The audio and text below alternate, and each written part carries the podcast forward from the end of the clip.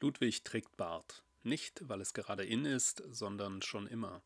Dass ein Vollbart gepflegt werden muss und keinesfalls weniger Arbeit macht, ist selbstverständlich. Tägliches Bürsten und Ölen des Bartes gehören ebenso zur Bartpflege wie das wöchentliche Trimmen und Stutzen mit Kamm und Schere.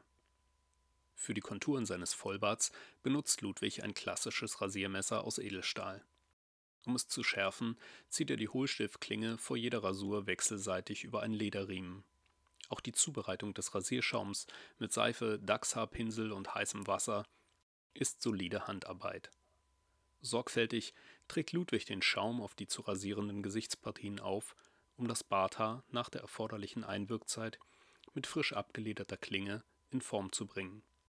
Routiniert und mit sicherer Hand führt er das Rasiermesser immer im richtigen Winkel.